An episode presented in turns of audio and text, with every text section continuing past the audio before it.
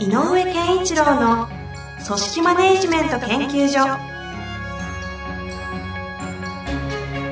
組織が一体となりゴールを達成する究極の快感。上場企業から中小企業まで延べ200社以上の支援を行った井上健一郎が組織人に関するあらゆる問題を分かりやすく解説します。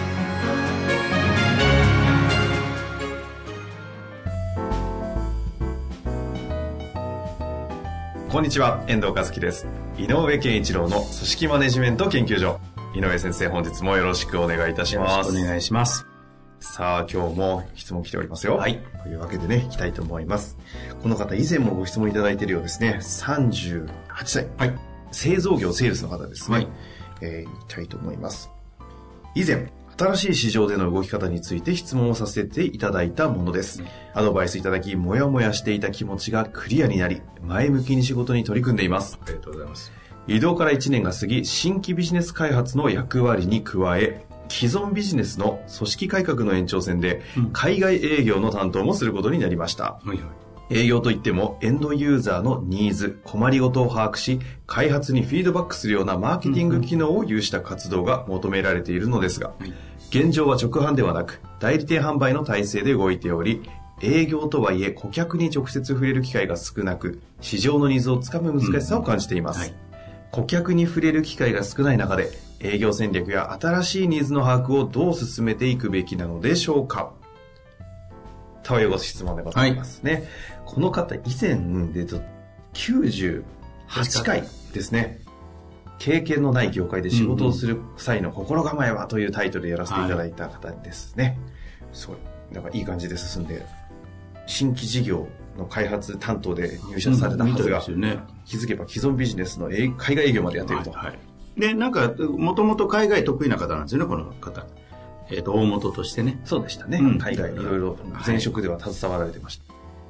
でその時にあのーえっ、とけしっかりとして積み上げたものを活用するっていうことに焦点があってて、うんうん。新規ビジネスってなちょっと何もないなまだ積み上げたものが自分にって思った時にえー、とじないことに自経験がない積み上げたものがないことになんか着目してる風だったのでいや知らないんだからも妄想とかしちゃってもいいんじゃないですかみたいな話もしたと思うんですよね、はいはいはい。だから知らないことが逆に言うとエネルギーだよねってうん話をしたと思うんですけど、うんあのーなんかね、えっ、とまあ、多分この方は、えっ、と、やっぱりそこからもわかるように、すごくなんかこう、しっかりと、えっ、と、確実に、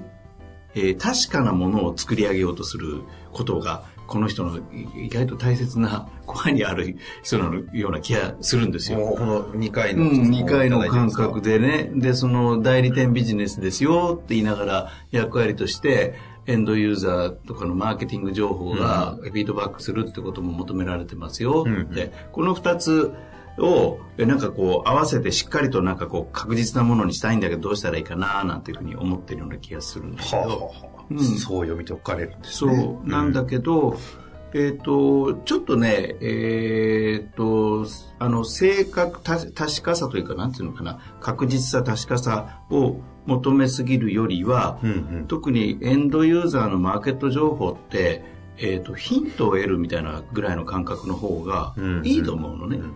で、えっ、と、二つあるでしょ。で、で、代理店のビジネスをしてるので、代理店とのなんかこう、えっ、と、いわゆるパートナーシップというか、はい。代理店との関係性この人どうなのかなっていうことを一回ご自分でももう一度見てもらいたくて、うんうんうん。えっ、と、ものが、ものが確かであれば、えっ、と、いわゆるこう、チャンネルに、チャンネルにこう、ものが流れていくってことはスムーズにいってしまう。うん。つまりこう、えっ、と、強引に売っていくとかね、っていうよりも、確かな、うんこちらこの、あの、もの、いいものを作ってれば、代理店がちゃんと反応してくれて、それのパイプができているよと、流通ができているよという状態であれば、なおさら、なんか物が流れていくので、えっ、と、逆に言うと疎遠になる可能性あるね。うんだから実はマーケットを見てるのはメーカーとして見ているマーケットと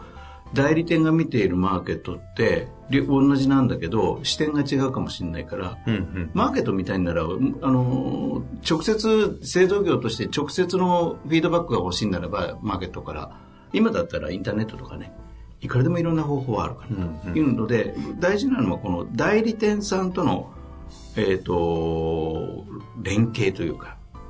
ここがいかに、えーと、強くなれるかっていうのがこの方の本当はテーマなんじゃないかなっていうような気がしますね。それは代理店というこうパートナーとして見たときに、どういう関係性をこう彼らと築けるかみたいな。そう。だからで、要は、ものはエンドユーザーが、えっ、ー、と、満足しなきゃいけないので、同じなんだよね。エンド、代理店もメーカーも、エンドユーザーが、えー、の役に立つものをいかに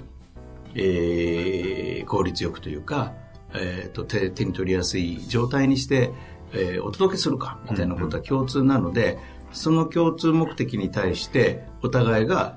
意見交換したりとかお互いが、えーと、手を組んで何かをやるとかということが大事なんじゃないかなと思うので、うんうん、やっぱりこう、えっ、ー、と、今や、えっ、ー、と、ユーザー同士で、えっ、ー、と、これがいいだ悪いだっていう情報が飛び交うので、マーケティングもこの人がおっしゃる通り、どう反応してるかとか、何を、えー、どう捉えてユーザーがいいとしてるかとか、悪いとしてるか、ユーザーの体感反応みたいなのを吸い上げるのが非常に重要な時代で、勝手にね、いろんなこと語られて、えっと、製造元としては知らない間に、ある、なんていうのかな、一定の価値、あなんていうの、評価をされて、マーケットであのある評価を下されてしまうみたいなことになればないので、うん、だったらそこはあるけども商品がを流すという流通としての代理店機能とそのテーマも含めてどれだけしっかりとタッグ組めるかっていうことが非常に重要なテーマなんじゃないかなと。うん、だからさっき言ったようにしっかりとしたタッグを組むためにこういうことを、えーと、私はできてなきゃいけないなとか会社として整えなきゃいけないなっていう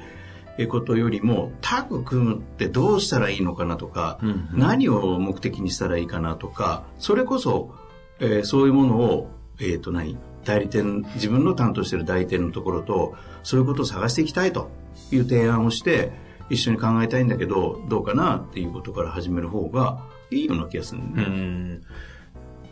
なんかある？結構有名な製薬会社さん、うん、まあ、CM とかもされているようなところは代理店の方で優秀な代理店っていっぱいいるじゃないですか全国に。その中のトップクラスの代理店の社長を逆に本部の方の顧問とか、うん、素晴らしい、そういう形でこう引っ張ってきちゃって情報をそこからこう吸い上げるみたいなことをしてるとことかも、うん、この間ちょうどお話伺直接聞いたんですけどされてましたけどね。だからそういうことでしょうね。つまりあの代理店さんが持っている情報とかえ知恵みたいなものが、ちゃんと、えっ、ー、と、代理店さんが、あの、開放してくれる状態を作れるかどうかっていうのがやっぱり、えーと、タッグ組むってことだから逆に言えば代理店だって、えー、メーカーが製造会社が持ってる、えー、今言ったノウハウとか知恵とかいろんなものをこう開放的して、提供してくれる人とやっぱりタッグ組むと思うので。だから今,、うん、今の例はもうまさにその話でしょうね。まあ、今の例はもう本当にまさに一つの事例でしかないんですけど、例えばっていう意味で言うとそういうこととかってことですよね。その、井上先生の、その抽象的な意味での、そのタッグ組むっていうことの一つのやり方としてそういうことはあるけど、でもやり方って決めようとしたらもう無尽蔵に出てきて、ここの方が今後進めていく上で、うん、具体的に少しね、そのタッグを組んでいく関係を作るために何かこう、一歩踏み出せるためのあの、だから、えっ、ー、と、今、自分が持ってる仕事の上で、えっ、ー、と、持っている、なんていうの、ミッション、うん、っていうのがあるわけで、はいはい、今語られてるわけで。役割認識は高そうな方ですよね。そう。だから、えっ、ー、と、それこそ、それをしたいんだけど、うんどうしたらいいでしょうねって何か、えっ、ー、と、お互い、なんていうのか、代理店の方にね、こうし、これが私やんなきゃいけないミッションなんだけど、うんうん、えっ、ー、と、なんかどうしたらいいですかねって相談しちゃえばいいんじゃないかなと思うんだよね。誰にですか？代理店。あ、代理店の、うん、一緒に考えてほしいんだけど、で、フィードバックするし、絶対役立つ、お互いに役立つ情報だから、この情報を取るために、えっ、ー、と、お互いにできることなんだろうねとか、えっ、ー、と、代理店さんうちに希望することなんですかとか、うんうんうん、ね、さっき言ったようにネ、ネット上でメーカーからの直接発信をこういうふうにしてほしいって言うかもしれないし、なんか、えー、こんな、えっ、ー、と、なんだろうか、じゃあ、うちの代理店のお客さん向けに、えー、こんな会員クラブ作りたいんだけどどうかなとかね。なんかいろんなことがね、えっ、と、やり方は本当に今、遠藤さん言うみたいにたくさんあるので、でもそのやり方を決めて代理店に持っていくっていうことよりも、うんうん、代理店とのパートナーシップをちゃんとタッグ組めるようにした方がいいよって言ってるのは、まさにこうしましょうってバンと持っていくんではなくて、一緒に作るところから始まる感じ。うん、うんうん、だから代理店さんと一緒に同じ目的に向かって、こんなこと、あんなことやってみよう。で、やって、あ、これじゃなかったねって言ったら次のやり方やればいいし、その一つにはやっぱり、えっ、ー、と、ユーザーを一つにこう、あの、なんだろう、こう、サークルみたいなのを作って、えっ、ー、と、そこから吸い上がる、えっ、ー、と、こう、プールみたいなの？人がたくさんいる。コミュニティ形成の方みたいな形でいくか。とか、あとは全然違う、あの、リサーチ系に行くのか、うん、それはいろいろだと思うんだけども。とにかくいきなりその代理店さんからのこう情報を引っ張り上げたり吸い上げたりするための仕組みを作ってっていうよりも、うん、まずはその個社とか自分が付き合いやすいようなところでもな、どこでも観点はいいので、まずその関係を築いていって、話していってみたいなところからやった方がいいってことです、ね、うん。で、私はこういうことをしたい。うんで、会社としてもそれをいいものに、あの、いいものを作って皆さんに貢献したいっていうことで考えてるんだけど、と思いますって入っていくこと方がいい気はするんだけどな。あの僕も前ルートセールスだったので、うん、エンドユーザー直接はできなかった。で、例えばこう、まあ、レコードショップ。とかね、えー、とすると、そこにお客さんがいるけど、そのお客さんとは、まあ行った時に見るけれども、会話したりとか、そんなのは少ないので、はいやっぱり、えっ、ー、と、やったことは、えっ、ー、と、そのおおお店の方と何をどうしていきましょうかと。やっぱりそういう話されてましたか？してた。それで、どういう、うちは女子校がそばに2校あるから、こういうジャンルが売れるんだよねとかね。うえうちはあのサラリーマンが多いんでこうなんだよねって言ったら、あの自社の商品だけじゃなくて、あ、そうだとすると、全社のカタログを集めた時に、どの辺が、あの、注目、あの、なんだろう、えー、力点を置くべきジャンルなんですか？みたいな話から聞いて。はいはいはい。で、意外と、えーと、うちの商品そう見えないかもしれないけどこうやって見せると売れるかもねみたいな、うんうん、そんな話をして実際に「おじゃあやってみるよ」ってやってみたら「あ井上さん動いたよ」とかね。えー、いうことでここでグッて近づくので信頼関係とかね、うん、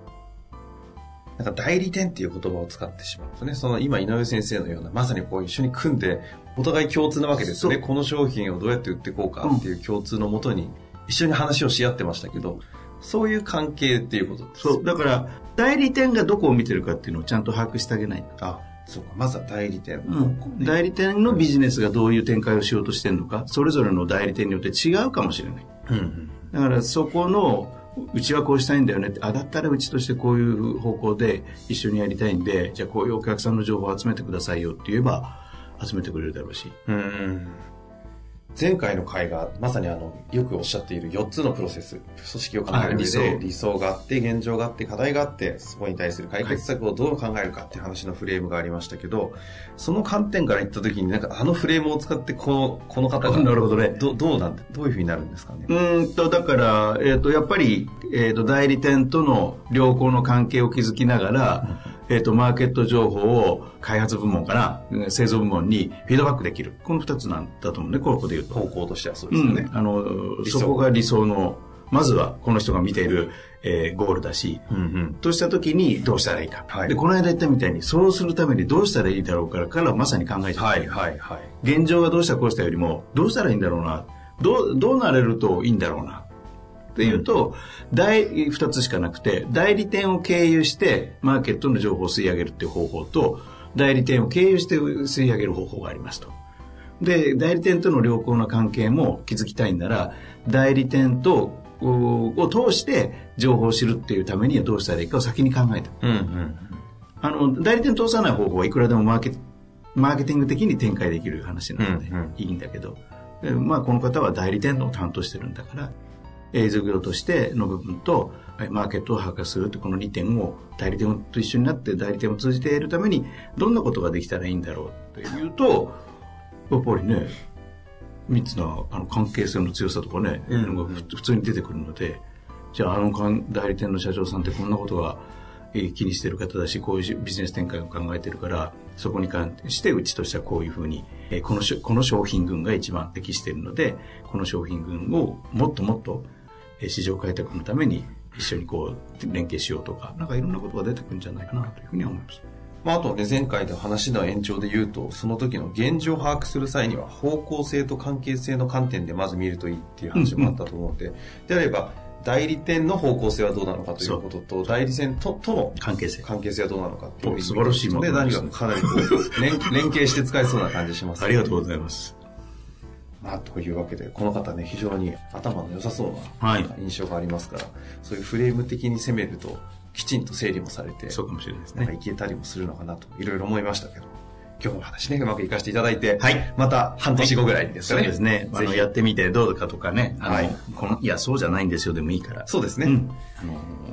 また連絡いただければ。にご質問お待ちしておりますので、はい、ぜひ頑張ってみてください。はい。というわけで、井上先生、本日もありがとうございました。ありがとうございます。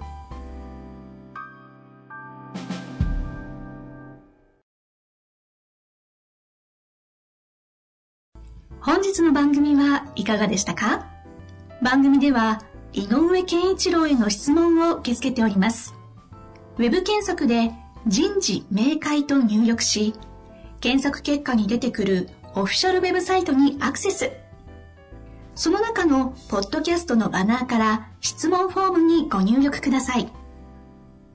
また、オフィシャルウェブサイトでは無料メルマガや無料動画も配信中です。ぜひ遊びに来てくださいね。